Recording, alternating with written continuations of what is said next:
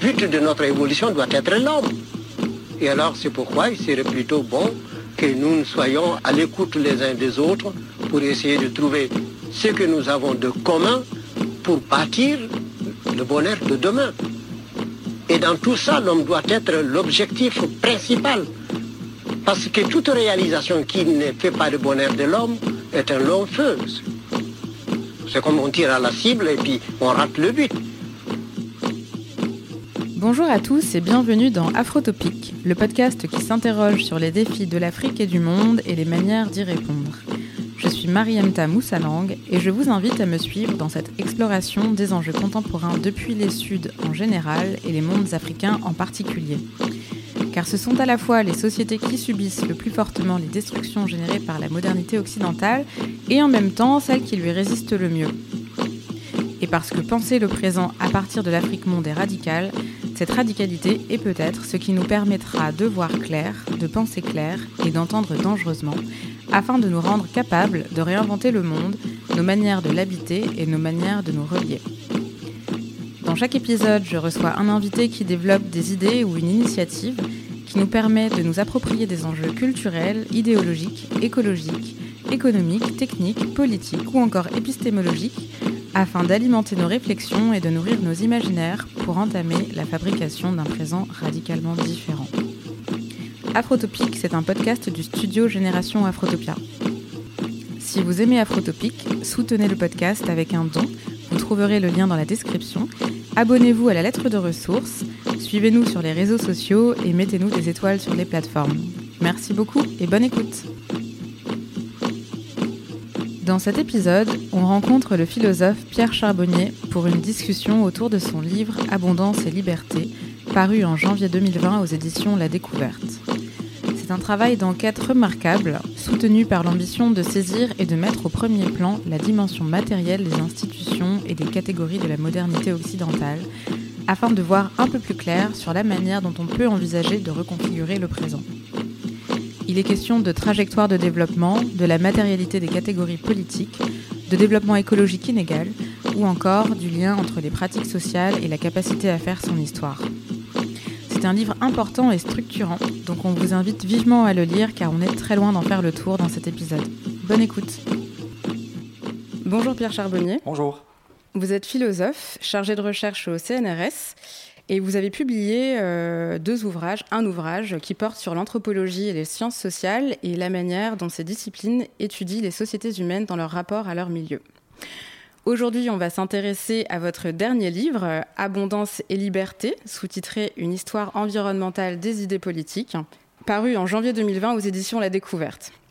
Donc Abondance et liberté, c'est une grande enquête qui dure quatre siècles dans laquelle vous nous invitez à suivre et à observer de manière critique la trajectoire de formation des idées et des institutions fondamentales de la modernité occidentale que l'on connaît aujourd'hui sous leur forme fossilisée, abondance et liberté, et qu'on pourrait traduire dans euh, le langage courant par euh, croissance et démocratie. Donc dans cette enquête, on rencontre euh, beaucoup de monde, beaucoup d'auteurs classiques, des économistes, des juristes, et aussi euh, énormément de notions fondamentales, la question de la propriété, de la souveraineté, de la valeur. On fait aussi pas mal de détours par euh, d'autres auteurs issus d'autres corpus, notamment venus des Sud et du sous-continent indien. Mais surtout, on suit un fil, celui de la manière dont la nature a été investie par les sociétés modernes et comment ces rapports se traduisent dans le droit, l'économie et la pensée politique. Donc c'est un travail qui est informé par la grande équation contemporaine, à savoir comment formuler, comment façonner à l'heure du dérèglement climatique un régime politique qui soit adapté à nos réalités géoécologiques sans abandonner, sans renoncer à nos idéaux d'émancipation, sans non plus le formuler à partir de catégories issues d'un rapport de production, qu'il s'agisse du travail humain ou de l'énergie, tout en prenant en compte la nouvelle dimension spatiale des enjeux et la carte des inégalités écologiques. Donc, euh, Pierre Charbonnier, comme c'est un immense programme, je vous propose de commencer tout de suite. Est-ce que vous pouvez commencer par nous restituer le point de départ de l'enquête, nous dire pourquoi c'est important de faire une histoire environnementale des idées politiques de la modernité et que nous raconte cette histoire de nos institutions fondatrices? Merci, euh, bah, merci d'abord de me proposer de venir discuter avec vous, c'est très euh, généreux et très intéressant. Alors, bon, ce, livre, euh, on peut dire, euh, essaye de remettre un petit peu à plat la façon dont les sociétés modernes, occidentales racontent leur propre histoire, et surtout essayent de, ne pas obéir à des, grandes divisions du discours sur la modernité. Par exemple, on peut dire qu'il existe deux grandes manières de raconter la trajectoire historique de, nos sociétés. Euh, la première, c'est en fait, euh, elle s'appuie essentiellement sur le développement des institutions euh, juridiques et politiques qui, enfin, qui sont censées aboutir en fait au triomphe des démocraties libérales d'après-guerre, c'est-à-dire la lente et patiente construction du règne du droit, enfin de, de, l'état de droit en fait, et de la, conjonction entre l'idéal d'égalité, l'idéal de liberté, donc dans le cadre hein, essentiellement juridique des démocraties.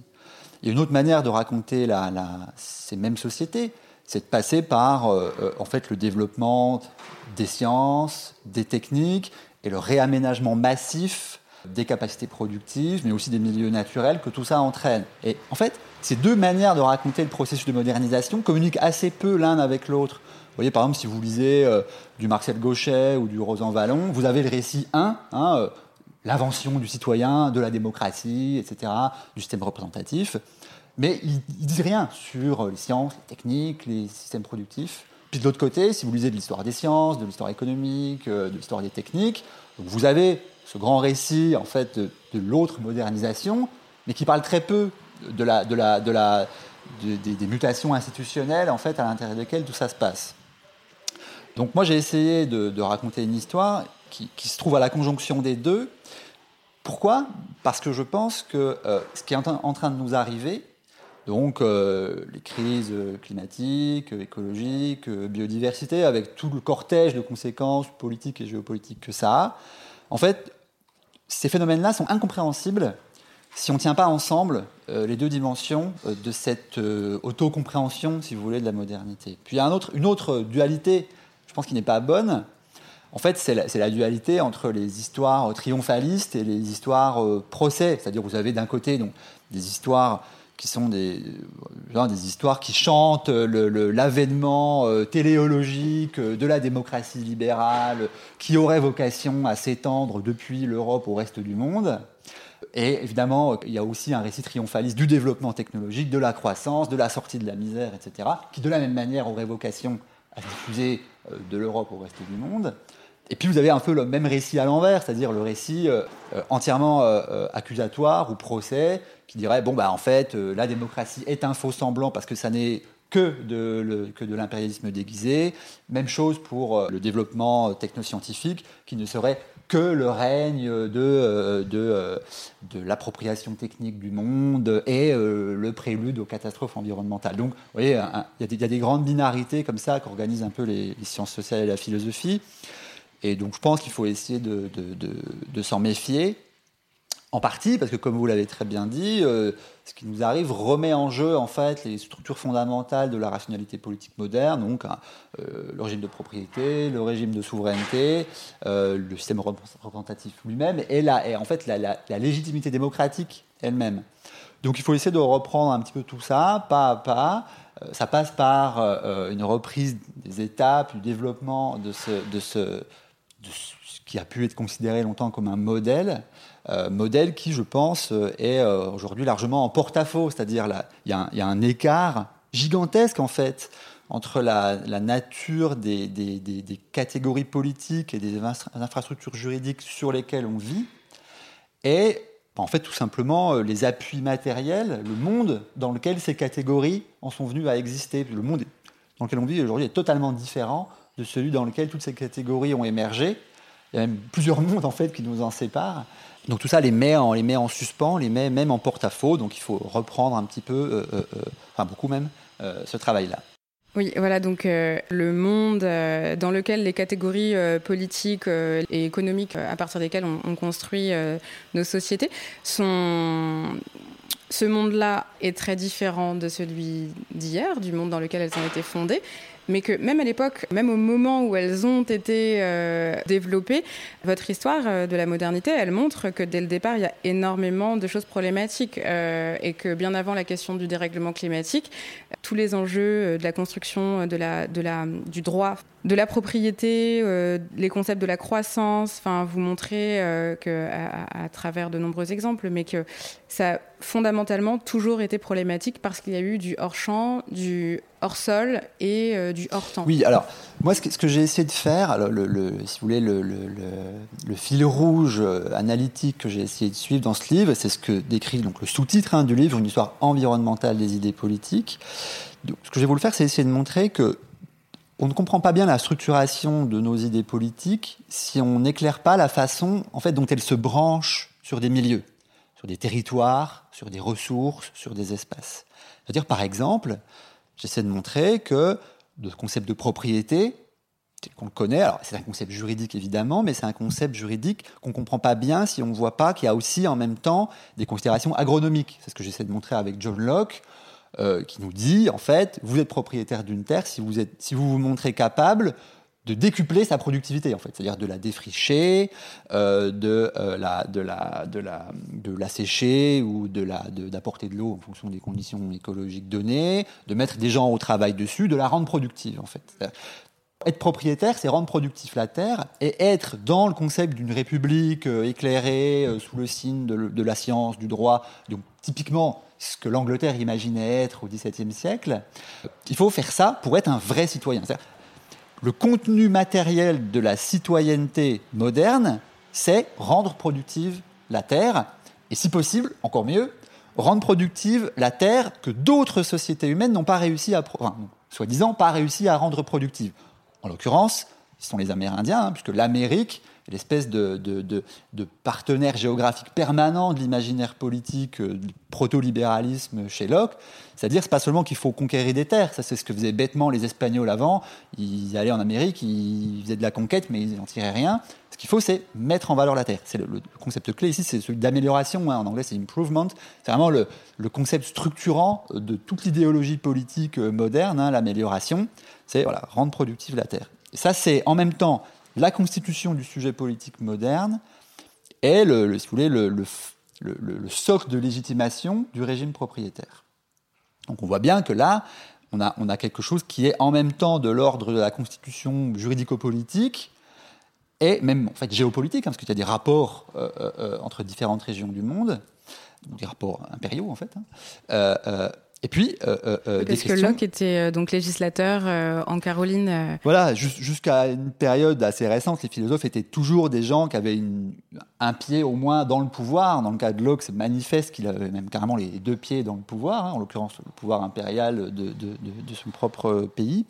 Donc vous voyez, on voit toujours ce lien. Même chose pour le concept de souveraineté de souveraineté, c'est le cadre juridique en fait, de, de, l'État-nation moderne à partir du XVIIe siècle, mais c'est aussi quelque chose qui est en permanence forgé à partir d'une réflexion sur des frontières. Qu'est-ce qui fait une frontière? Est-ce que c'est des limites naturelles ou est-ce que c'est des limites euh, artificielles?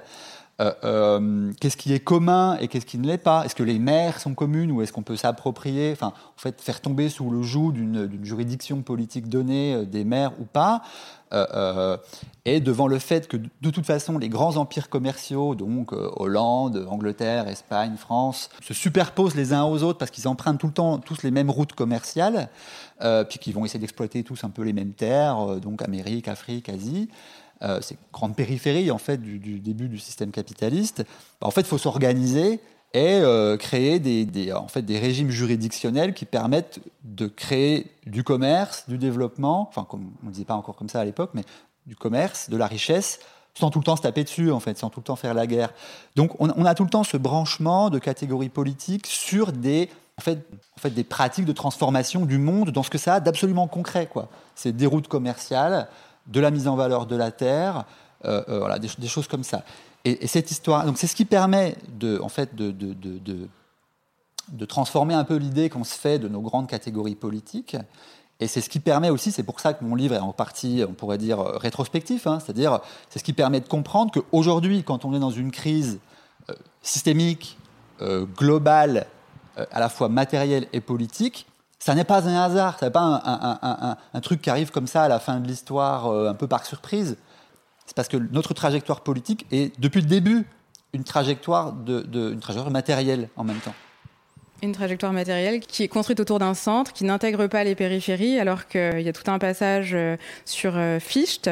Et j'ai noté, euh, voilà, donc l'Europe vit d'un sol qui n'est pas le sien. Et c'est un énorme problème parce qu'effectivement, les institutions politiques sont construites sur les affordances matérielles de la terre, pour reprendre vos mots, mais que la terre qui est considérée, c'est juste pas la bonne. Donc on a un petit souci de décalage géo, géo, territoriale, oui, alors, les terres cachées, les terres fantômes. C'est une idée que j'ai trouvée euh, chez Fichte. En fait, c'était intéressant de discuter Fichte parce que c'est le premier à dire quelque chose qu'en fait, qui constitue, à, partir des années 60-70, vraiment le socle épistémologique de la critique, euh, disons, euh, anti-impérialiste ou post-coloniale. C'est-à-dire, en fait, il y a un décalage massif entre les, les prétentions universalistes de l'Occident et sa tendance lourde à adosser ces prétentions-là sur des confiscations matérielles. C'est-à-dire, euh, euh, euh,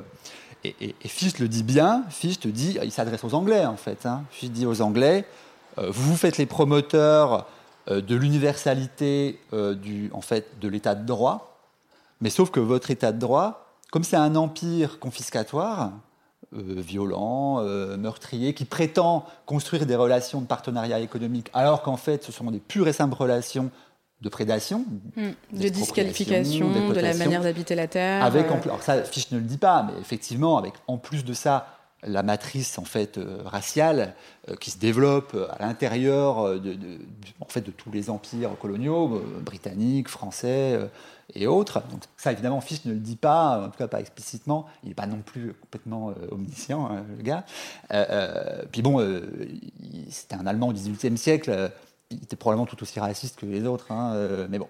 En tout cas, il a vu qu'il y avait un décalage, c'est ce que j'ai appelé l'ubiquité des modernes, il y avait un décalage entre ses prétentions universalistes et en fait un double standard dans le traitement des humains, c'est-à-dire on promet les garanties juridiques de l'état de droit pour ceux qui sont à l'intérieur donc des frontières euh, de l'Angleterre ou de la France, pour prendre quand même les deux plus gros empires coloniaux euh, de l'époque, mais ça ne fonctionne que parce qu'on les nie ailleurs.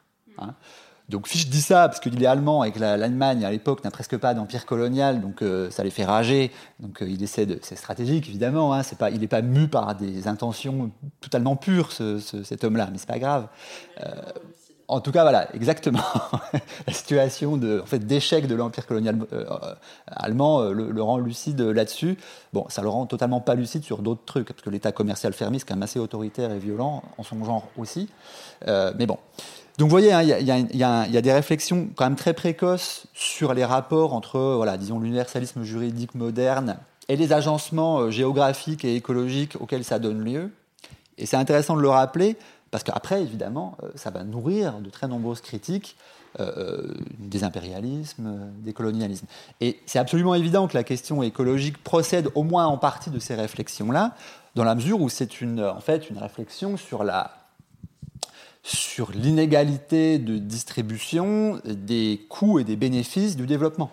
Hein, en, termes contemporains, on le dirait comme ça. Ou pour le dire à la manière de, Martinez Allier, euh, c'est une question de, en fait, de, développement écologique inégal. Hein. Il y a des régions du monde qui essentiellement sont tournées vers l'extraction euh, des matières premières, c'est-à-dire des activités économiques euh, qui ne nécessitent pas une main-d'œuvre très qualifiée et qui n'engendrent pas des formes de développement endogène, hein, où on a toute la chaîne de production de la marchandise, on a juste la première étape extractive, et puis là, des consortiums économiques type euh, Compagnie des Indes euh, ou autres, après, au cours de l'histoire, euh, s'occupent de prélever l'essentiel de la valeur que rend possible ces, activités extractives, sans les payer pour ce qu'elles sont, à la fois sans payer le travail pour ce qu'il est, c'est manifeste dans le cas de l'esclavage, ça l'est aussi de manière quasiment égale dans le cas du travail contraint, hein, y compris euh, non. Euh, euh, travail forcé ou la condition ouvrière. Voilà. voilà. évidemment aussi non paiement en fait des, des, des coûts écologiques de, des activités extractives. Donc ces grandes asymétries structurelles qui ne sont, pas, qui sont pas totalement assimilables aux asymétries du capitalisme stricto sensu, parce que c'est beaucoup plus large que le capitalisme lui-même. Il y a des États non capitalistes qui pratiquent qui pratiquent ce genre de choses, pré-capitalistes, soit non capitalistes, euh, comme la Russie soviétique ou la Chine aujourd'hui. Euh, donc ces, asymétries-là sont structurelles.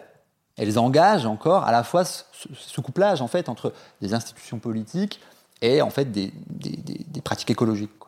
Hmm.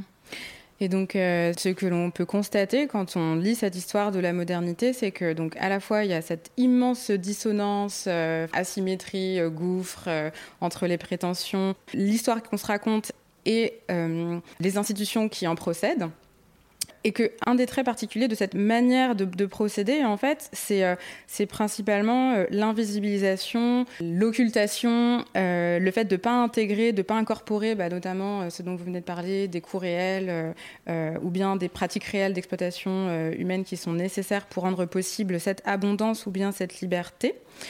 Et on en trouve aussi des traces, ça se concrétise aussi dans de la théorie économique qui a pratiquement une visée, enfin, en tout cas qui dans ses conséquences a, à une forme un peu falsificatrice parce que on a construit cette idée de la modernité, du progrès, de l'abondance sur euh, l'idée que la croissance était intensive, donc euh, liée à une, une, amélioration du travail, de la productivité, et non pas extensive, c'est-à-dire liée à euh, l'incorporation en réalité de matières premières euh, qu'on va chercher toujours plus loin et d'un territoire sur lequel on s'étend qui est de plus en plus vaste. Est-ce que vous pouvez juste peut-être faire un point sur la nuance entre ces deux croissances parce que je crois ah, que c'est aussi très alors, important. Je, je, reprends un tout petit peu en amont et, je, reviendrai là-dessus. En fait, non, je, m'accroche sur ce que vous avez dit quand vous dites qu'en fait, il y a une occultation de la question euh, de la nature ou de l'environnement dans, l'histoire moderne. En fait, il y a deux choses. C'est-à-dire, si on reprend les exemples que je prenais tout à l'heure, euh, la question de l'agronomie chez Locke, euh, de, la, des routes commerciales chez Grotius, des choses comme ça, ou même l'exemple que je prends plus tard au 19e chez Jevons et, et les questions de l'économie du charbon, en fait, on se rend compte quand même que jusqu'à assez tard, en fait, jusqu'au jusqu'au XXe siècle, il n'y a pas vraiment d'occultation de la dimension euh, matérielle du processus de conquête de l'autonomie. La plupart des auteurs étaient tout à fait lucides sur le fait que pour en fait remporter des victoires contre euh, l'avarice la, de la nature, fallait fallait taper fort, fallait des machines, fallait de la conquête, donc des armées, des bonnes banques, des bonnes institutions. Euh, c'est-à-dire que pour le meilleur ou pour le pire, souvent pour le pire, les grands acteurs intellectuels euh, de la processus de modernisation savaient que c'était. D'ailleurs, il le disait explicitement, souvent, c'était une guerre contre la nature. Donc il n'y a pas d'occultation dans ce sens-là, vous voyez Jevons dit, explicitement, je, cite les passages dans le livre, au 19, en 1865, euh, à partir du moment où on va commencer à épuiser les veines de charbon anglais, on va être coincé parce que notre, à la fois notre modèle économique, notre modèle de civilisation, notre conception de l'autogouvernement, notre indépendance de, des îles britanniques, va s'épuiser parce que on, va, on, va, on, va, on risque de perdre l'appui matériel de ce processus-là. Donc, là, de ce point de vue-là, vous voyez, il n'y a, a, pas vraiment d'occultation. Par contre, c'est vrai, en parallèle, il y a le développement d'un certain nombre de savoirs, et notamment l'économie, dont on peut dire qu'ils occultent la dimension matérielle de ce processus de modernisation, dans le sens où, euh, en fait, ils se focalisent en fait sur le système de, en fait d'échange de, de, la valeur dans ce qu'elle a d'abstrait en fait monétaire. Hein.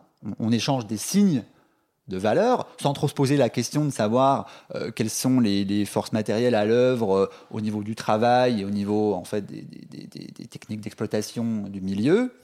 Euh, et plus tard, en fait, essentiellement après la Seconde Guerre mondiale, c'est là que vraiment il y a la grande période qu'on peut caractériser comme une période d'occultation parce que le développement en fait d'une assise sur le charbon et le pétrole et le nucléaire et la démultiplication de la quantité d'énergie qui s'introduit dans le système des échanges économiques, vraiment c'est spectaculaire, c'est ce que les historiens appellent la grande accélération hein, après la Seconde Guerre mondiale. Toutes les courbes d'exploitation grimpent en flèche, elles deviennent verticales quasiment jusqu'à aujourd'hui. Il y a une, en fait une, une masse telle d'énergie, de matériaux incorporés à l'économie, qui fait quasiment que qu'on qu se sent en lévitation. Quoi. Vous voyez ce que je veux dire? On, ça, engendre des formes de socialité, des modes de vie, typiquement euh, urbains, euh, qui sont tellement éloignés de la, du ressenti de la contrainte matérielle. Alors encore une fois, dans les pays dits développés au nord, hein, euh, c'est pas du tout le cas dans le reste du monde, qu'on a, on a l'impression qu'en fait, un, bon système politique, c'est un système politique capable de totalement faire oublier la contrainte matérielle.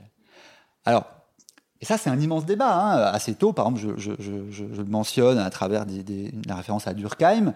Déjà, à la fin du 19e, des gens comme Durkheim disent attention, parce que si on ne sent plus du tout peser sur nous de la contrainte physique, on déprime en fait.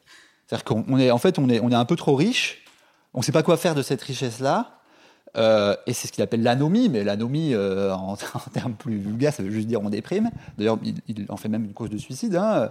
C'est-à-dire, euh, on ne sait plus quoi faire de nos capacités anthropologiques fondamentales. Vous voyez, on ne sait plus tellement quoi désirer, on ne sait, on sait plus tellement où sont les limites de notre action, on ne sait plus tellement sur quoi se fondent en fait nos interactions sociales. Donc là, il y, a un effet pervers en fait du développement qu'il identifie lui-même et qui a été identifié plein de fois après lui. Par exemple, j'en parle pas dans le livre, mais euh, Illich euh, le dit très bien dans Énergie et équité, c'est-à-dire à, partir d'un certain niveau de développement, euh, la quantité de richesse qu'on accumule n'est plus du tout corrélée à, l'amélioration du bien-être. Et d'ailleurs, des, bases de données toutes simples de la Banque mondiale le montrent aussi. Hein. C'est-à-dire, si, vous, mettez dans un même graphe le PIB par habitant d'un pays et des, indices de bien-être, vous voyez qu'en fait, la courbe, elle fait comme ça. C'est-à-dire, pendant un moment, l'augmentation du PIB induit une augmentation du ressenti de bien-être, si vous voulez.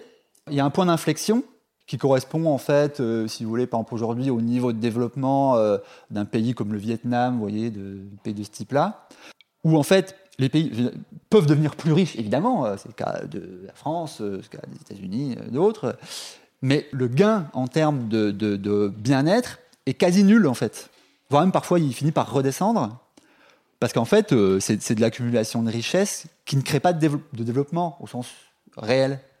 Donc, donc ça, c'est un, discutable. Hein, je vois que vous chez la tête, on peut, on peut rediscuter. Euh, mais en tout cas, il y a, y a, y a un, c'est ça en fait euh, à quoi on est confronté aujourd'hui, cette réflexion sur le, le sens de l'accumulation. Est-ce que c'est une pure accumulation de capital abstraite? Est-ce que c'est une accumulation de, en fait, de pour reprendre les termes d'Amartya Sen ou de gens comme ça, de, de, bons appuis pour le développement des, des capacités humaines fondamentales, en fait, des, droits, un droit fondamental au développement, en fait. Euh, euh, euh, où on en est, en fait, exactement de cette trajectoire-là, parce que malheureusement, ce qui prédomine quand même encore, c'est l'idée que la croissance, dans son sens strictement économique, hein, mesurée par des indicateurs comptables, c'est-à-dire l'échange de, de, de, valeurs monétaires, c'est tout. C'est quand même ça qui constitue l'impératif catégorique de toutes les politiques publiques, euh, alors pour le coup de tous les pays. Parce que comme tous les pays doivent se financer dans des banques, ils ont besoin de montrer aux banques qui les financent que ce sont des bons investissements, c'est-à-dire qu'il y a un retour sur investissement, c'est-à-dire de la croissance. Hmm. et pas forcément du développement. Ouais, c'est cette idée en fait qu'on est gouverné maintenant par les instruments euh, de la mesure, euh, de la mesure euh, initiale originelle, en tout cas de ce qu'on considérait comme étant le bien, le bien-être en tout cas auquel il fallait accéder dans nos sociétés, mais que du coup ces indicateurs sont devenus eux-mêmes en fait des, des indices de gouvernement et non plus de mesure. C'est ça, exactement. Effectivement, c'est ce qu'il y a de passionnant dans le concept de croissance, c'est-à-dire qu'en fait, c'est plusieurs choses en même temps ce sont, des, agrégats économiques euh, qui sont construits par des grandes agences statistiques qu'il y a aujourd'hui dans tous les pays du monde, hein, qui permettent de, prendre la température euh, de l'intensité des échanges économiques. Mais c'est pas seulement un instrument de mesure, c'est un, guide pour l'action en fait. C'est un, voilà, ce que je disais tout à l'heure quand je parlais d'un impératif structurant pour les politiques publiques. Et en fait, les mesures de croissance, on peut dire, elles encapsulent, en fait, elles naturalisent le lien entre abondance et liberté. C'est-à-dire que ce sont des dispositifs qui ont été inventés entre les années 30 et les années 50, en fait en parallèle hein, aux États-Unis, euh, en Angleterre, en France et en Allemagne, qui étaient en fait les, nations qui avaient les, plus grands moyens euh, humains et scientifiques pour le faire, pour faire des statistiques publiques en fait. Et je dis qu'elles encapsulent le rapport entre abondance et liberté parce qu'en fait, ce sont des instruments statistiques qui ne disent jamais autre chose que l'intensité des échanges qui, sont, euh, qui se produisent à l'intérieur d'une nation donnée sont un indicateur fiable en fait de la légitimité démocratique. Si vous voulez rendre des comptes à votre population, montrez-leur des taux de croissance qui, en gros, sont, censés être aussi des taux d'emploi. Hein. Euh, aujourd'hui, euh, plus tout à fait. Montrez-leur ça, et c'est comme ça que vous pourrez dire vous, avez bien fait de nous élire, en gros. nous sommes légitimes, il y a de la performance, ça marche, ça fonctionne un organisme gouvernemental qui dirait nous maintenant on va, gouverner sur un autre principe de, légitimité, serait sérieusement en porte-à-faux par rapport aux attentes quand même largement répandues dans la population. Si, on voit que ça fait plus de croissance, les gens vont supposer que ça fait plus de développement, ça, n'attend plus ça, ne répond plus à leurs demandes sociales de base. Et là, ce découplage, il est très compliqué parce qu'il y a un... C'est ce que personne d'ailleurs n'arrive à faire aujourd'hui. Il y a un saut dans l'inconnu à faire, c'est de dire, faut qu'on essaie de gouverner sur d'autres critères.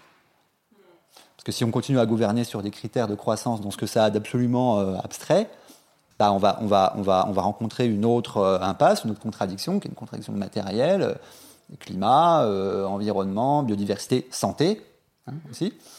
et là, on est coincé, c'est l'impasse. Mm. Et puis tensions euh, politiques, euh, les anciennes, les vieilles questions euh, de, souveraineté, de territoire et autres qui ressurgissent. Donc, du coup, l'enjeu, ça devient un petit peu de savoir comment est-ce qu'on peut, si dans un premier temps on est toujours obligé de, s'appuyer sur la production d'une liberté qui est quand même principalement matérielle, euh, mais améliorer peut-être les dispositifs de cette production et surtout euh, d'améliorer euh, notre, notre compréhension et notre mesure réelle de, de la manière dont nous interagissons, dont nous composons avec ce qui nous entoure et notre milieu.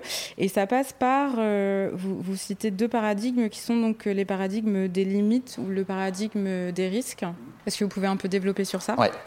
Alors, euh, donc effectivement, une des idées structurantes du livre, c'est que euh, on ne peut pas concevoir euh, l'acquisition d'un bien apparemment symbolique comme la liberté sans réfléchir à ses appuis matériels ou à ce que j'appelle parfois de manière un peu plus technique les affordances écologiques qui permettent de se libérer ou de gagner de l'autonomie.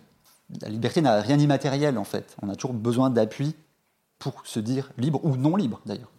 Donc, euh, effectivement, la matrice standard de ça, c'est euh, la conquête des gains de productivité, euh, de la terre, du travail. Ça a marché un temps. Hein. Donc, c'est vrai que je n'ai pas répondu à votre question tout à l'heure. D'abord, par des, conquêtes de productivité intensives, c'est-à-dire en fait l'amélioration de l'organisation du travail, de la division du travail.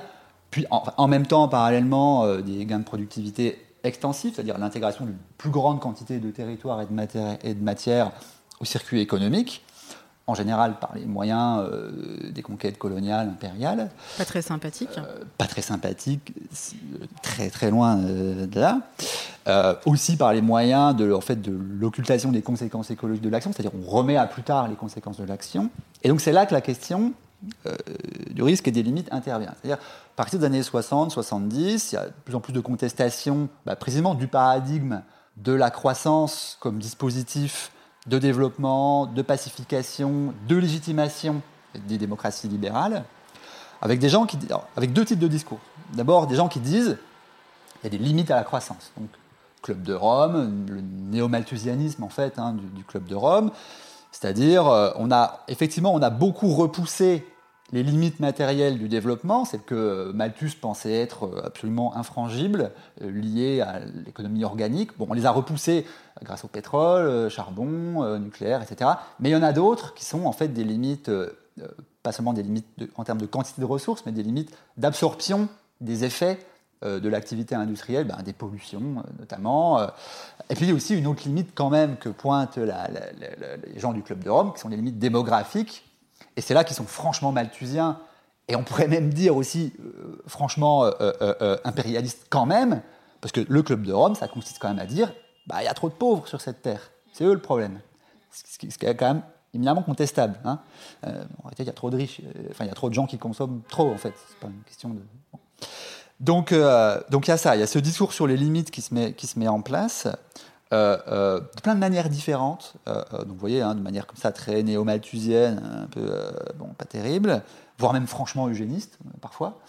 Il y a, d'autres modalités du discours sur les limites, qui était quand même une des gros, un, des, gros massifs de la proto-contestation écologique du, de la matrice de, de, abondance et liberté. Ce qui est quand même un peu gênant. C'est embêtant. et puis l'autre, euh, euh, tout aussi intéressant et d'une certaine manière assez euh, gênant aussi, c'est le paradigme du risque. C'est-à-dire c'est un paradigme qui consiste à dire, bon, c'est ce que dit Ulrich Beck, c'est un, de ceux qui a mieux formulé hein, ce paradigme, mais ce n'est pas du tout le seul à en parler. Il dit qu'est-ce que c'est la modernité technoscientifique? C'est quelque chose qui ne produit pas seulement de la richesse, euh, des marchandises organisées sur le travail, c'est quelque chose qui produit donc, des effets latéraux, on dit parfois des externalités. Euh, donc des, en produisant des biens, on produit aussi des maux accidents industriels, euh, épidémies, pollution, insécurité, etc. Et donc, ce qu'il nous faut, c'est une modernité capable d'intégrer cette incertitude, ces risques, à son mode de développement. Donc, euh, il faut accroître les liens entre euh, science et politique, démocratiser les sciences, en fait, euh, appliquer le principe de précaution, tout ce genre de dispositifs-là. ça, c'est le paradigme de la modernité réflexive, comme on dit parfois en sociologie. Hein qui est très intéressant, mais qui a quelque chose aussi d'un petit peu naïf, dans le sens où euh, on suppose qu'on va absorber la conflictualité engendrée par les risques environnementaux en donnant la parole à tout le monde, en fait, en élargissant les processus dialogiques de la démocratie, un petit peu à la Habermas, à, à de la discussion sur les choix technologiques, sur les choix scientifiques ça s'est jamais vraiment. À, l'époque, dans les années 80, les gens y croyaient vraiment. Ils pensaient que si on faisait des grands forums de discussion euh, euh, sur la vache folle, sur le nucléaire, euh, sur. Bon, c'était pas encore les OGM, mais on peut l'imaginer. Sur tous ces trucs-là, on, allait vraiment prendre des bonnes décisions éclairées. on sait bien aujourd'hui que rien de tel ne s'est produit. Pas juste parce qu'on n'a pas voulu le faire, mais parce que simplement, il y a une. La dimension politique des sciences et des techniques n'est pas soluble dans la, dans la, dans la résolution collective des controverses, en fait. Euh, d'ailleurs, c'est un, coup similaire qui a été tenté avec la Convention citoyenne sur le climat euh, ces derniers temps en France. On voit bien qu'en fait, euh, tout ça est toujours suspendu à la, volonté ou non du pouvoir d'entériner le résultat de ces processus de discussion, en fait. Donc c'est ça la limite. Et puis il y a aussi un problème d'organisation capitaliste de la production qui fait que le droit de propriété sur les, les, ressources extractives ou sur des choses comme ça étant ce qu'il est, bah, les industriels, ils peuvent continuer à produire tant qu'ils trouvent des débouchés pour leur production. Et ça, on peut débattre autant qu'on veut, ça ne changera vraiment rien du tout. Enfin, quasiment rien. Donc, vous voyez, le paradigme du risque a aussi un côté un petit peu embêtant. Et en plus, il a été ré, euh, en fait, réemployé en fait, par la troisième voie euh, blairiste, euh, néolibérale, pour dire, en fait, le risque, c'est une caractéristique fondamentale de l'action humaine. Faut pas, en fait, essayer de les éviter. Il faut jouer le jeu du risque donc, on peut se en quelque sorte se débarrasser de l'État-providence qui supervise tout, qui rentre, qui est, très intrusif dans vos vies, et vous rendre votre, autonomie, c'est-à-dire votre capacité à prendre des risques pour vous-même, bah, à créer votre propre emploi, votre propre entreprise, euh, euh, des choses comme ça. Euh, donc, en fait, le risque, c'est génial. Allons-y à pieds joints. Il y a des textes vraiment très importants qui ont été écrits dans les années 80 là-dessus. Ça a servi un peu de socle de légitimation à ce qu'on appelle le néolibéralisme, dans le sens où c'est une critique de l'État-providence. Euh, c'est-à-dire rendons aux gens leur autonomie contre ces mastodontes qui intègrent toutes les dimensions de votre vie, y compris les plus privées, à des décisions euh, systémiques, euh, à de la biopolitique, comme on pourrait dire avec, avec Foucault. Donc il y a eu ça aussi dans l'investissement dans intellectuel et idéologique sur les risques, ce qui fait que ces deux paradigmes, qui étaient vraiment les paradigmes centraux du développement des politiques environnementales, ont quand même été compliqués. Tout ça a laissé de côté, en fait, un autre paradigme qui préexistait, mais qui a été un peu oublié à cette époque-là. En fait, c'est le paradigme, euh, on pourrait dire, euh, euh, de Gandhi, quoi. C'est-à-dire de Gandhi ou, d'une certaine manière, de Illich, c'est-à-dire d'une critique radicale, construite et politique du développement considéré comme croissance. C'est-à-dire l'idée, tout simplement, de dire le développement et la croissance, deux choses différentes. On peut se développer sans être soumis à des impératifs en fait euh, d'accumulation euh, continue du capital par les mêmes en permanence. Euh, on peut faire des choix techniques qui ne vont pas toujours dans le sens de la de la de la de l'intensité énergétique. Vous montrez aussi qu'il y a enfin il y a des technologies qui sont aussi développées euh, dans euh, le but de euh, construire de en fait en tout cas de, de, consolider des circuits fermés. Quand vous parlez des, des carbo-savoirs qui donnent aussi des carbotechnologies, non? Ou des Oui, alors bah c'est-à-dire que, effectivement, l'exemple le plus frappant de la, de, la, en fait, de la déconnexion entre le développement des infrastructures techniques et en fait leur simple fonctionnalité sociale, c'est des trucs comme l'automobile. Quoi. Euh, euh, qui, et ça aussi, Lys l'a très bien montré, qu'induisent en fait une plus grande perte de temps dans les transports, de plus grandes inégalités urbaines, alors qu'en fait, une ville, c'est ce que les, responsables des, des, grandes métropoles aujourd'hui essayent de faire, mais ils n'y arrivent pas parce qu'il y a des inerties énormes. Alors qu'on sait très bien qu'avec euh, du vélo ou de la petite mobilité légère euh, de roues, euh, ça va plus vite, c'est plus fluide, ça évite les congestions immobilières dans les hypercentres, etc. etc. Donc il y, a, là encore, il y a un lien très profond entre le, dire le, design, les, enfin, les infrastructures qui soutiennent nos formes de vie les plus, les plus, plus triviales, les plus basiques en fait, et des, et des, et des choix très profond qui engage notre organisation institutionnelle et les, voilà, les grands systèmes de légitimation qui les, qui les sous-tendent. Donc c'est vrai qu'on est un peu, on se retrouve un peu coincé dans, dans cet héritage-là de la modernité, euh, euh, euh, sans effectivement avoir encore des pistes de sortie très convaincantes. Hmm, mais je vous ai interrompu sur la, la, la décorrélation justement entre croissance et développement.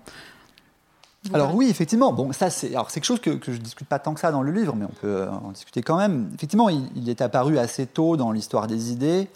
Euh, bah, par exemple, c'est ce que dit Durkheim en fait. Hein, euh, mais quand même, enfin le, peut-être celui dans, dans l'histoire universelle des idées, celui qui l'a dit de la manière la plus explicite et la plus percutante, c'est Gandhi. Très tôt. Le, un des textes les plus importants de Gandhi qui s'appelle Hind Swaraj, qui, est un, texte qui défend en fait, l'indépendance de l'Inde contre la tutelle coloniale britannique en 1908. Hein. Euh, à cette époque, Gandhi est encore un jeune juriste euh, qui travaille en Afrique du Sud. Euh, il dit en fait la condition de possibilité de l'accession de l'Inde à l'indépendance, c'est de ne pas suivre la trajectoire civilisationnelle de l'industrialisation, mais c'est exactement le contraire, parce que il le dit de manière euh, proto-écologiste, il dit si l'Inde essaie de faire un, modèle de développement à l'anglaise, donc euh, hein, euh, la machine à vapeur, l'industrie de masse, le train, etc., c'est impossible. La planète n'est pas assez grande, on est trop nombreux, le pays est trop grand, donc il faut en fait l'invention d'une forme d'autonomie politique au sens vraiment institutionnel, hein, un parlement, des représentants, des contre-pouvoirs, etc., etc., une démocratie pluraliste en fait, parce que l'Inde est très compliqué, plusieurs religions, plusieurs groupes ethniques, etc. La question des castes aussi. Euh, donc l'invention d'un dispositif institutionnel autonome, on dégage les Anglais, mais pas on dégage les Anglais pour faire la même chose qu'eux en Inde. On dégage les Anglais pour inventer un système politique dont la légitimité démocratique tient à la contestation du système civilisationnel de l'industrie. C'est ça qui est absolument... Euh, enfin, c'est ça qui est, beaucoup plus important, enfin beaucoup plus fort en fait chez Gandhi que chez quasiment tous les autres penseurs, enfin de la décroissance après lui. C'est la grande faiblesse de la décroissance, c'est que c'est une pensée qui n'est pas politique. C'est une pensée en général qui dit juste faut moins d'intensité euh, énergétique, matérielle dans nos systèmes économiques parce que sinon on va dans le mur. Ça ok, mais c'est trivial.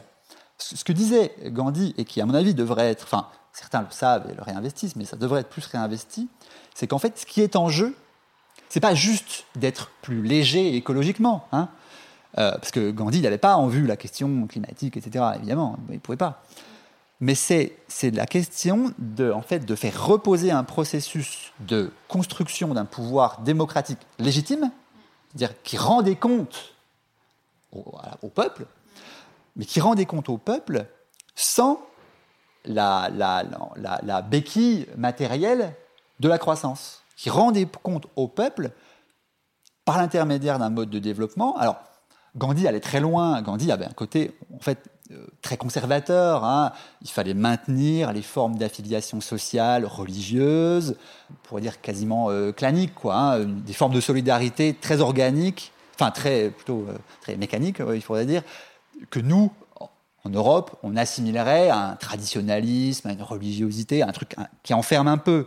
Donc, enfin, moi, par exemple, ma, socialisation euh, fait que euh, je serais quand même assez rétif à vivre dans des sociétés euh, villageoises, avec des communautés de travail, où on vit ensemble, on mange ensemble, où tout le monde sait tout sur tout le monde.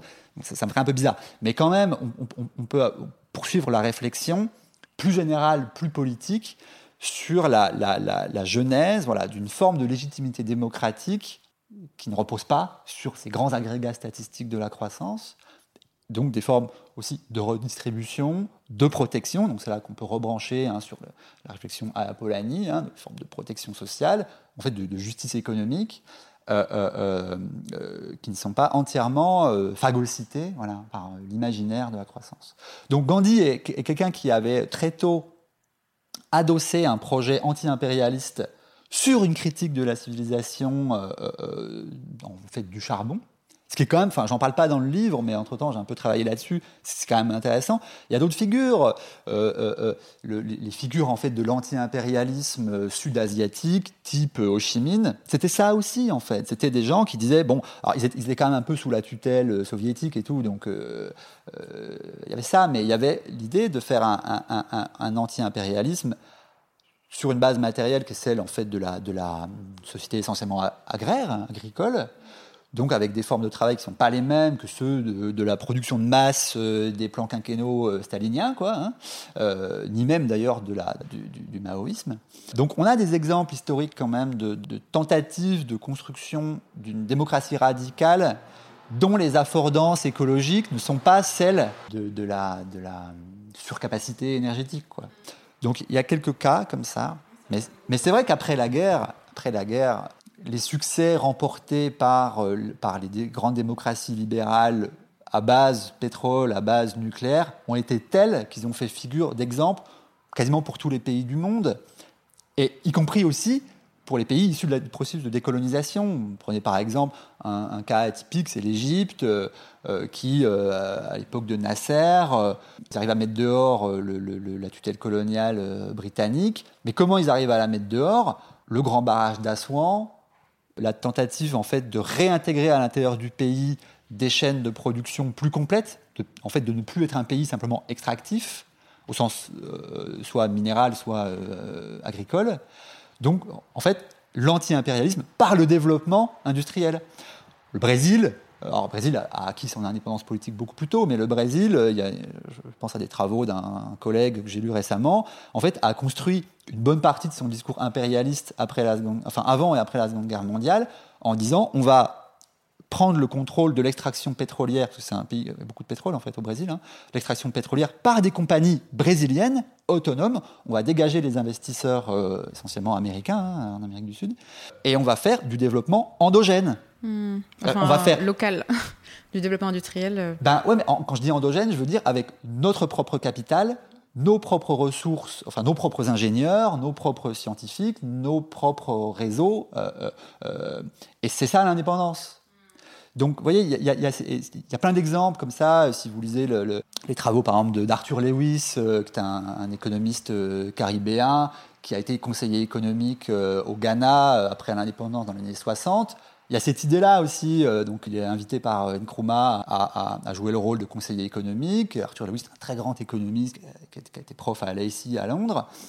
Et, et en fait, c'est ce qu'on appelle parfois les élites modernisatrices, c'est-à-dire qu'en fait, il dit, bah, on va faire ce, que, par exemple, en France, on fait euh, Jean Monnet, Fourastier, à la même époque, euh, euh, mais au nom de l'anti-impérialisme. Donc, vous voyez, c'est une histoire extrêmement complexe. Et, et, Parce que du coup, c'était de l'anti-impérialisme qui s'apparentait alors à ce moment plutôt à du nationalisme. Ah bah, la composante nationaliste, elle, était, elle était très importante, mais, mais pour construire une nation, fallait produire fort, vite, et fallait en fait l'objectif ultime des gens comme Arthur Lewis, constituer une classe moyenne en Afrique pour faire du, du, keynésianisme. Pardon? Pour faire. Euh, Alors je sais pas à quel point euh, il était euh, keynésien, mais enfin en tout cas, c'était une on imaginait une trajectoire de développement assez similaire à ce qui avait eu lieu en Europe, parce que effectivement, l'objectif extra-économique, c'est ce que vous avez dit, c'est souveraineté, nation, autonomie, et c'est un objectif en fait qu'on ne peut pas nier aux nations issues de la décolonisation, enfin, qu'on ne peut pas leur on peut pas dire, comme disent parfois certains écolos, euh, ah bah ouais, ils ont fait des conneries, euh, enfin ils ont fait les mêmes conneries que nous. Bah oui, mais ils ont fait les mêmes conneries que nous euh, pour des bonnes, enfin pour des raisons qu'on peut considérer comme étant justes. Vous voyez ce que je veux dire mmh. Oui, après, il y a aussi tout un pan de, de l'histoire des idées qui montre que le développement des disciplines comme la prospective, enfin qu'il y a énormément de de discours qui sont nés dans ce moment post-indépendance pour un peu forcer, euh, engager très fortement et boucher les horizons euh, le plus possible parce qu'on était dans un contexte quand même de guerre idéologique, qu'il fallait absolument que tout le monde et tous les pays nouvellement indépendants emboîtent le pas et rentrent dans les bons rails de ce que c'est que le développement. De... C'est vrai. C'est une histoire extrêmement complète. J'en suis pas un très grand spécialiste, c'est chose sur lequel je travaille un petit peu en ce moment. Vous avez en partie raison, c'est-à-dire il y a en fait, les, pays issus de la décolonisation ont été pris en fait dans un contexte de guerre froide. C'est-à-dire, d'un côté, les Américains arrivent en proposant euh, des, en fait, du partenariat technique, euh, de l'investissement, sous la bannière en fait du containment, c'est-à-dire en fait éviter que ces pays tombent sous la tutelle soviétique. Hein. Et puis les Russes font la même chose. Ils arrivent en leur disant regardez, on a des ingénieurs qui sont prêts à vous mettre là un barrage, euh, là une centrale, là une usine.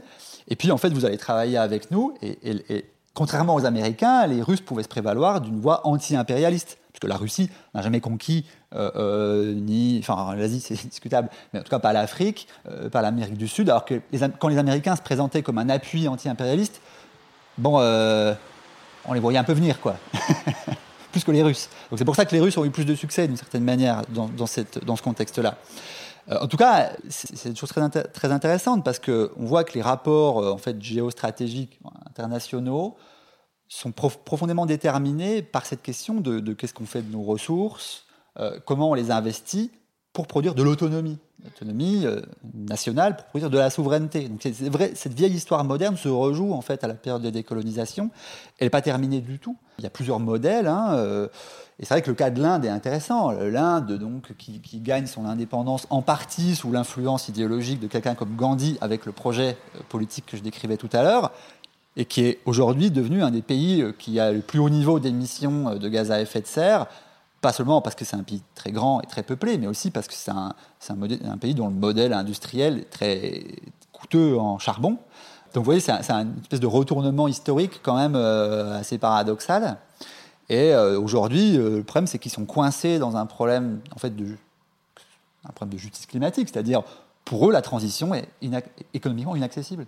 C'est trop cher les énergies euh, non carbonées sont encore trop chères. Et si euh, l'Inde décidait de faire ce que l'Europe est en train de décider de faire, ce serait en fait une catastrophe économique immédiate. Il y a trop de gens qui travaillent euh, dans les mines, dans tout, en fait, toute la chaîne économique qui dépend du charbon.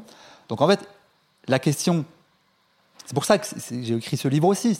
On voit bien qu'aujourd'hui la question environnementale, la question climatique est une question de justice sociale, pas seulement pour nous, pas seulement gilets jaunes, ronds-points, taxes, mais encore plus pour la Chine, pour l'Inde.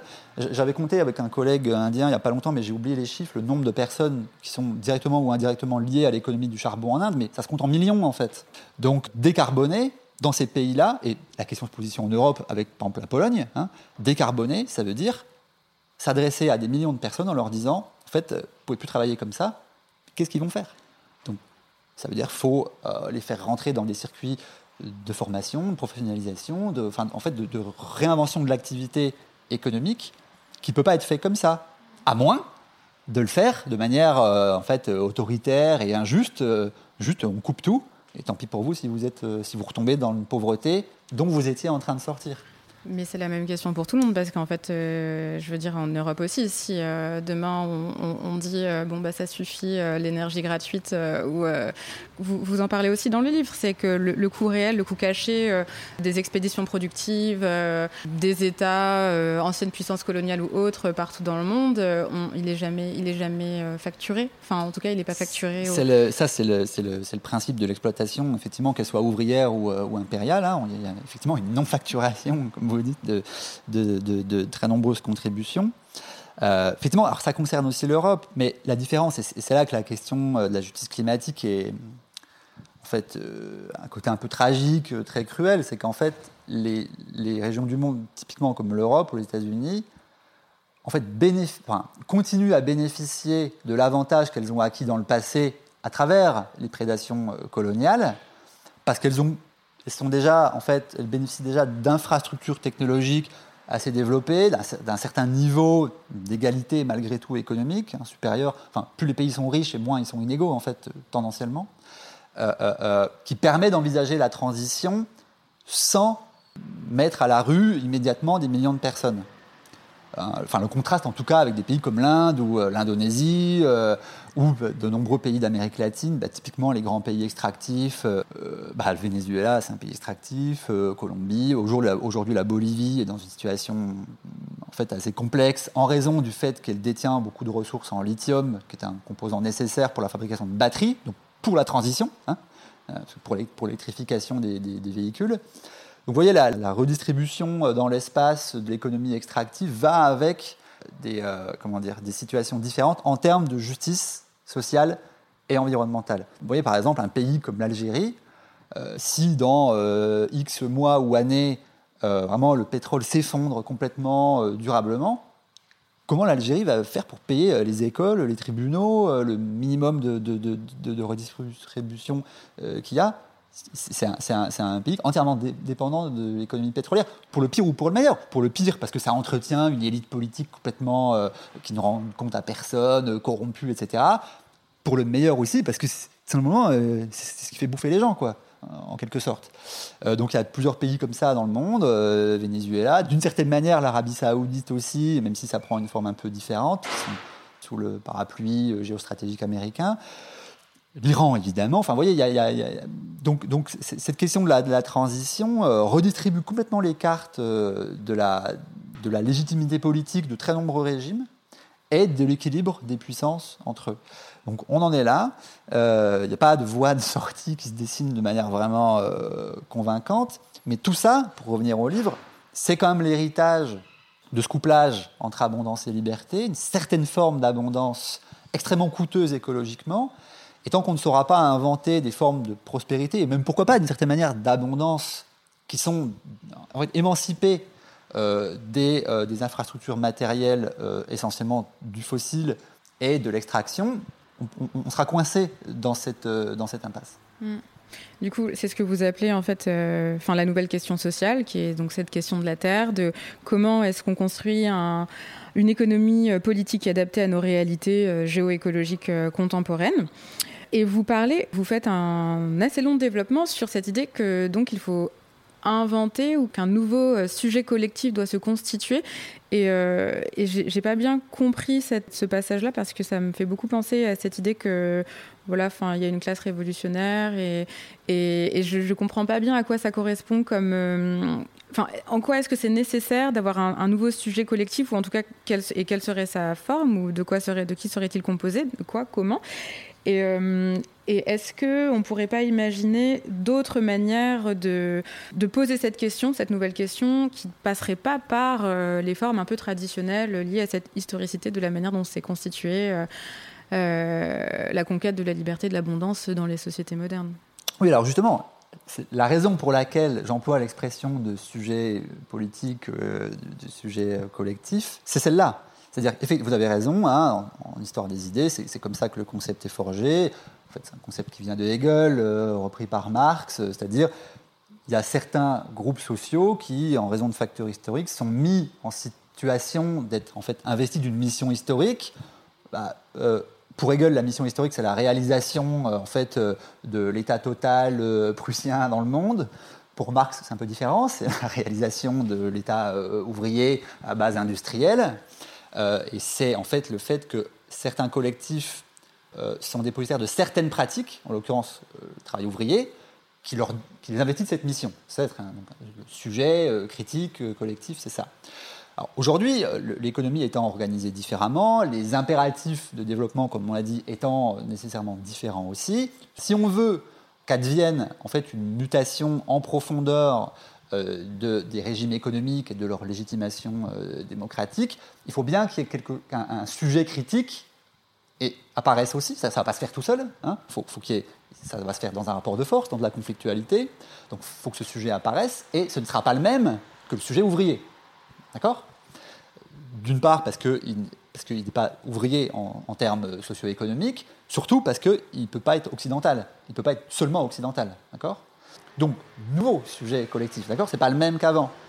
Et ce qu'il faut étudier, et ça c'est le travail euh, de la sociologie, euh, de l'histoire, plus que de la philosophie probablement, ce qu'il faut étudier, c'est le, nouveau type d'idéaux sociaux qui naissent dans les nouvelles formes de travail, qui envisagent le partenariat avec des milieux, des ressources et des, territoires sous, un angle moins productif que, on pourrait dire, reproductif, hein, c'est-à-dire de, de, perpétuation des conditions d'existence collective justes, libres et égales, plutôt que simple impératif d'accumulation. Donc, de ces, de ces nouvelles formes de pratiques, en principe, doivent euh, euh, euh, dériver de nouveaux idéaux sociaux qui, vont, qui devraient être le ferment d'un groupe critique, et qui sont déjà le ferment d'un groupe critique. Seulement, ce groupe critique n'a pas aujourd'hui atteint la masse critique qui lui permet de proposer une, une, on pourrait dire bêtement, une alternative politique crédible. Hein. Euh, donc on n'y est pas, mais on peut le catégoriser comme un sujet euh, collectif dans le sens où ça, où ça pose la question des rapports entre, la, entre les pratiques sociales et l'histoire, en fait. La capacité à faire son histoire. C'est pour ça que j'emploie ce terme. C'est plus convaincant comme ça ou... Vous avez le droit de pas être d'accord.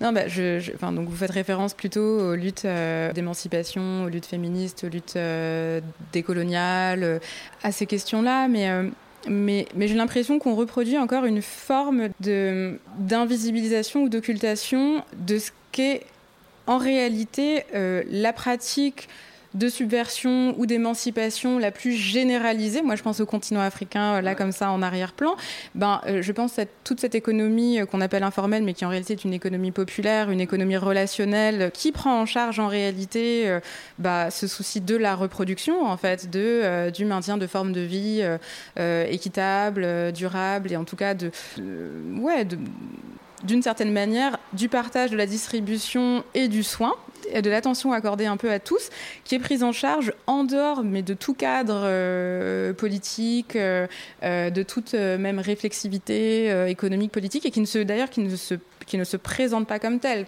qui n'est pas un discours, qui n'est pas un sujet politique constitué comme tel, mais qui, en réalité, un impact euh, absolument gigantesque enfin, si, on, si, on, si on pense euh, les sociétés de cette manière-là. Je, crois que je vois ce que vous voulez dire, mais je peux vous retourner la question.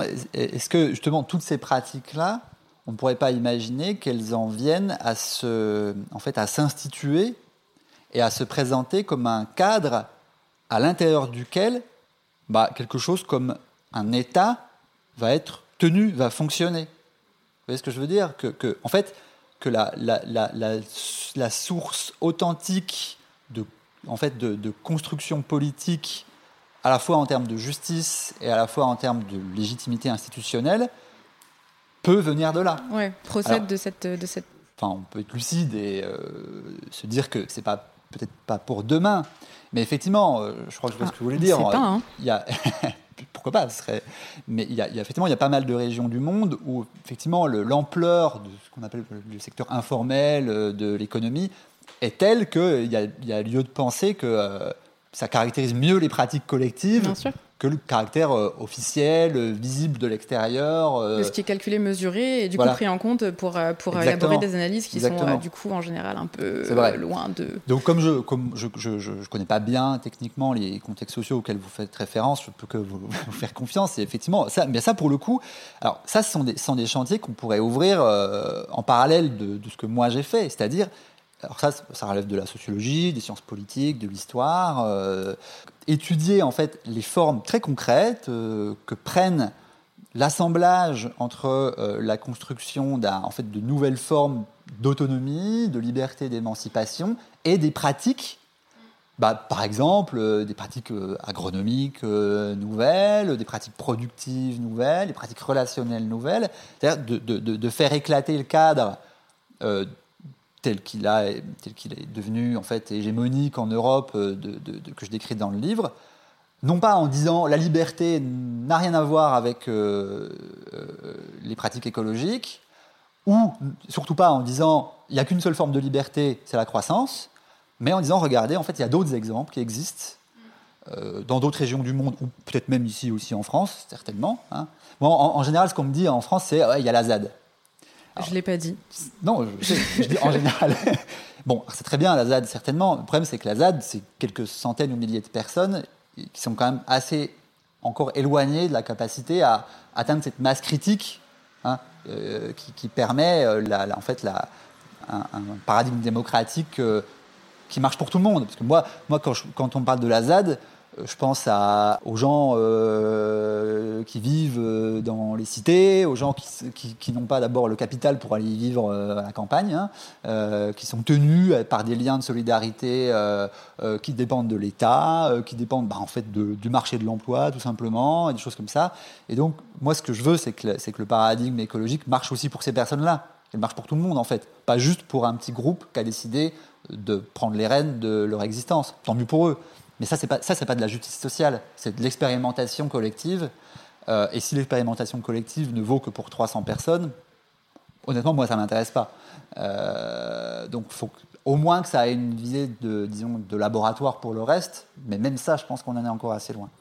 Donc c'est pour ça, je, je, trouve beaucoup plus intéressant l'exemple que vous prenez euh, de la, de la, en fait, des capacités de transformation politique des, formes de solidarité socio-économique. Mhm. Euh, qui, en plus de ça, sont complètement encore euh, enchâssées. Alors, l'idée, c'est de pas de retomber dans, euh, dans ce que vous évoquiez tout à l'heure comme, comme ce, ce, faux, enfin, ce conflit entre tradition d'un côté, modernité, mais, mais qui sont en réalité encore des, des, formes d'économie qui sont, qui sont pleinement intégrées, encastrées, enchâssées dans une vie sociale, dans une vie culturelle. Ça ressemble un petit peu à ce que Thomson appelle les économies morale qui est à peu près la même chose que ce que Polanyi appelle une économie encastrée. c'est une économie qui n'est pas en fait, euh, qui n'est pas entièrement distincte euh, de liens euh, de solidarité familiaux, communautaires, avec des composantes traditionnelles, où en fait l'interdépendance n'est pas entièrement déterminée par la capacité à, à échanger des biens marchands, mais l'échange marchand se fond en fait dans la reconnaissance mutuelle euh, des personnes appartenant à, un même groupe. C'est à peu près la même chose que ce que décrivait Marcel Mauss dans l'essai sur le don aussi. en fait, la, sociologie classique euh, durkheimienne, maussienne, dit à, peu près la même chose que ce que dit Polanyi ou des gens comme Thompson, c'est-à-dire en fait, le, problème c'est pas que l'économie soit bonne ou mauvaise, le problème c'est que l'économie existe. Euh, parce qu'en fait, il faut, il faut, il faut, il faut que l'économie cesse, d'exister pour que la société recommence à avoir du, en fait, de la, du à être le bon système d'obligation en fait. L'économie est entendue du coup comme plutôt le système marchand. un système de, en fait, un système de prestations qui peuvent être symboliques et ou matériels, qui peuvent tout à fait passer par, euh, par des artifices monétaires. Il peut y avoir évidemment des banques, des choses comme ça, mais, euh, mais qui ne, qui ne s'autonomisent pas dans sa propre rationalité, euh, qui est celle en fait du, des rapports entre coûts et bénéfices dans l'investissement quoi. Donc donc c'est vrai que c'est une, une, une tradition politique qui a subi une très grande déconsidération dans les 30 euh, ou 40 dernières années, parce que c'est ce qu'habituellement on appelle la tradition social-démocrate, et comme la social-démocratie, dans ses formes au pouvoir, en fait, n'avait rien de social-démocrate, euh, euh, on a beaucoup de gens aujourd'hui pensent que la social-démocratie, en fait, ça veut dire le néolibéralisme, mais pas du tout. la social-démocratie, c'est en fait c'est la critique, à, mon sens, la plus radicale de l'économie capitaliste, beaucoup plus radicale que le marxisme, parce qu'en fait, ça, permet de repenser des liens de solidarité collectif, en fait, euh, euh, comment dire, bah, réellement autonomes en fait, à l'égard de la, du simple critère de performance euh, monétaire.